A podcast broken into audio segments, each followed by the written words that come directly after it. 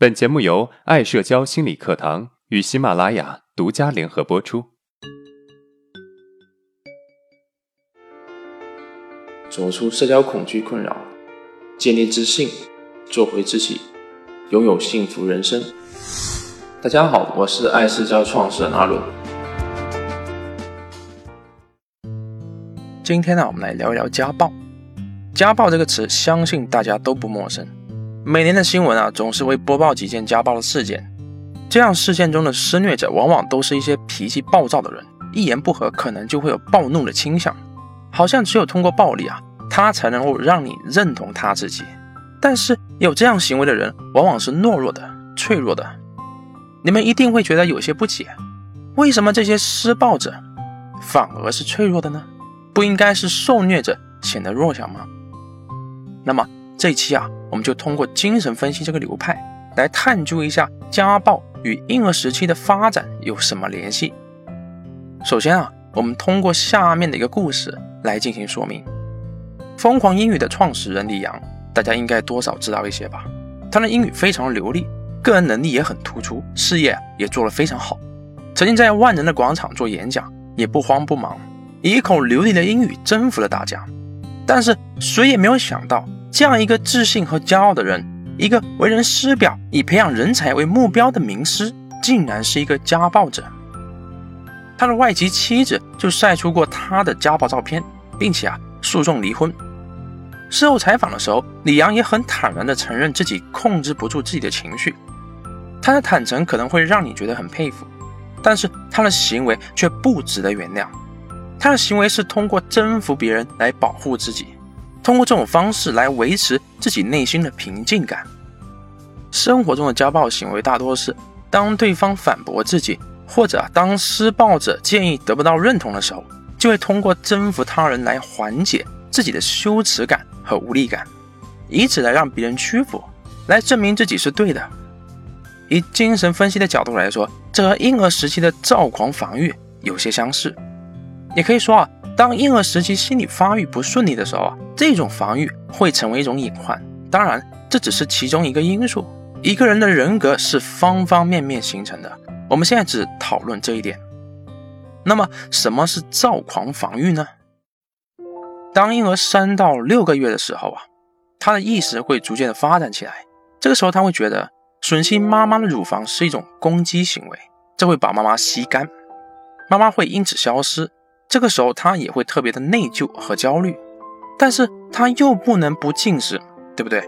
所以婴儿发展出了躁狂防御，他通过否定妈妈的重要性，认为自己是全能的，来避免这种焦虑和内疚。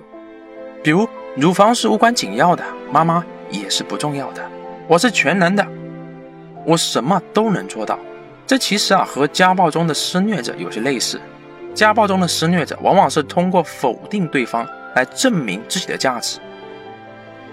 如果否定不起作用，就通过自己的力量去征服你，去让你屈服，从而啊证明自己是全能的，证明自己是对的。所以，婴儿如果这个时期发展不顺利，就可能造成这个阶段的阻塞，导致啊成年的时候会遇到这种类似的情况，就会通过这种方式去解决问题。生活中啊，对于这种脾气暴躁、一言不合就有暴力倾向的人，其实并不少见。而那种无论身处何种境地啊，都能够自视甚高的人也很多。对于这种人，我们都不是很喜欢，是不是？不过啊，这些人有共同的特点，那就是他们害怕被伤害，或者说啊是伤不起。于是他们开启了自我防御，开启了躁狂防御，通过伤害别人来证明自己。通过伤害别人来掩饰自己的内疚，掩饰自己的脆弱。说句实话，生活中没有人希望被别人数落，被他人指责。也就是说，无论是谁啊，对于直面自己的错误来说啊，都是一件非常困难的事情。能够非常大气的接受自己的错误，并且啊当着别人的面承认错误，一定是一个非常勇敢并且值得钦佩的人。但是这不代表我们要用这种方式去表达自己。用伤害别人的方式去满足自己的需要。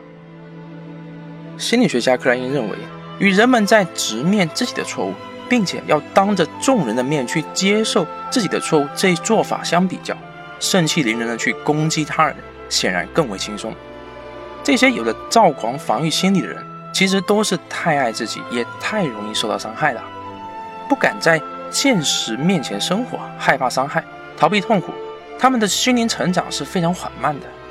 如果遇到这种防御机制无法克服或者防卫的事件的时候，那么整个人将会崩溃。就比如啊，一个有着躁狂防御心理的人，当他发现他现在不管怎么打妻子，他妻子都要和他离婚的时候，他崩溃了。因为可能只要打妻子，他妻子要么是忍受，要么是屈服。现在，这样的做法竟然没用了，于是他崩溃了。他不知道该怎么办呢？这个时候，往往这种人只有两种可能：一种是伤害自己，另一种是伤害别人。这就是为什么家暴的家庭离婚之后还是纠缠不休。经常做出一些蠢事来。那如果我们是这种情绪暴躁、喜欢用行为表达情绪的人，我们应该怎么去调整自己呢？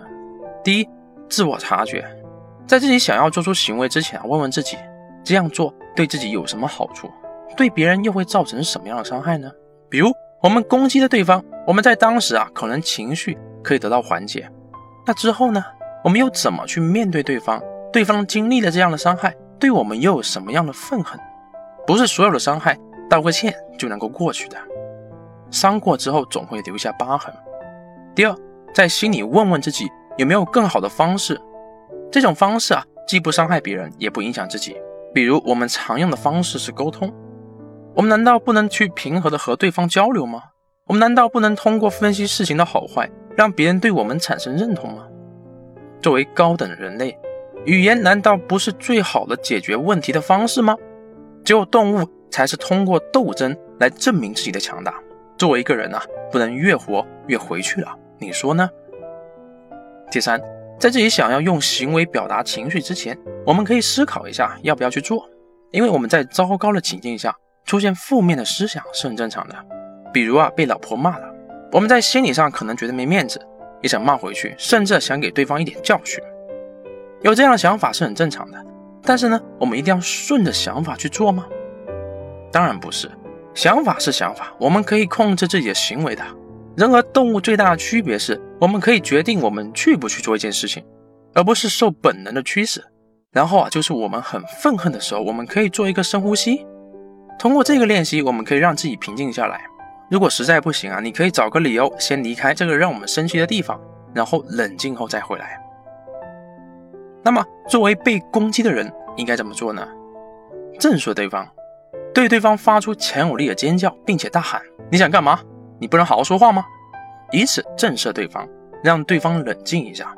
切记，在对方有动手的趋势的时候就要做了，这是一种能量上的比拼。马上逃离当时的环境。当对方有动手这个趋势的时候啊，不要打算去反抗，以保护自己为前提，不要为了面子和对方吵起来。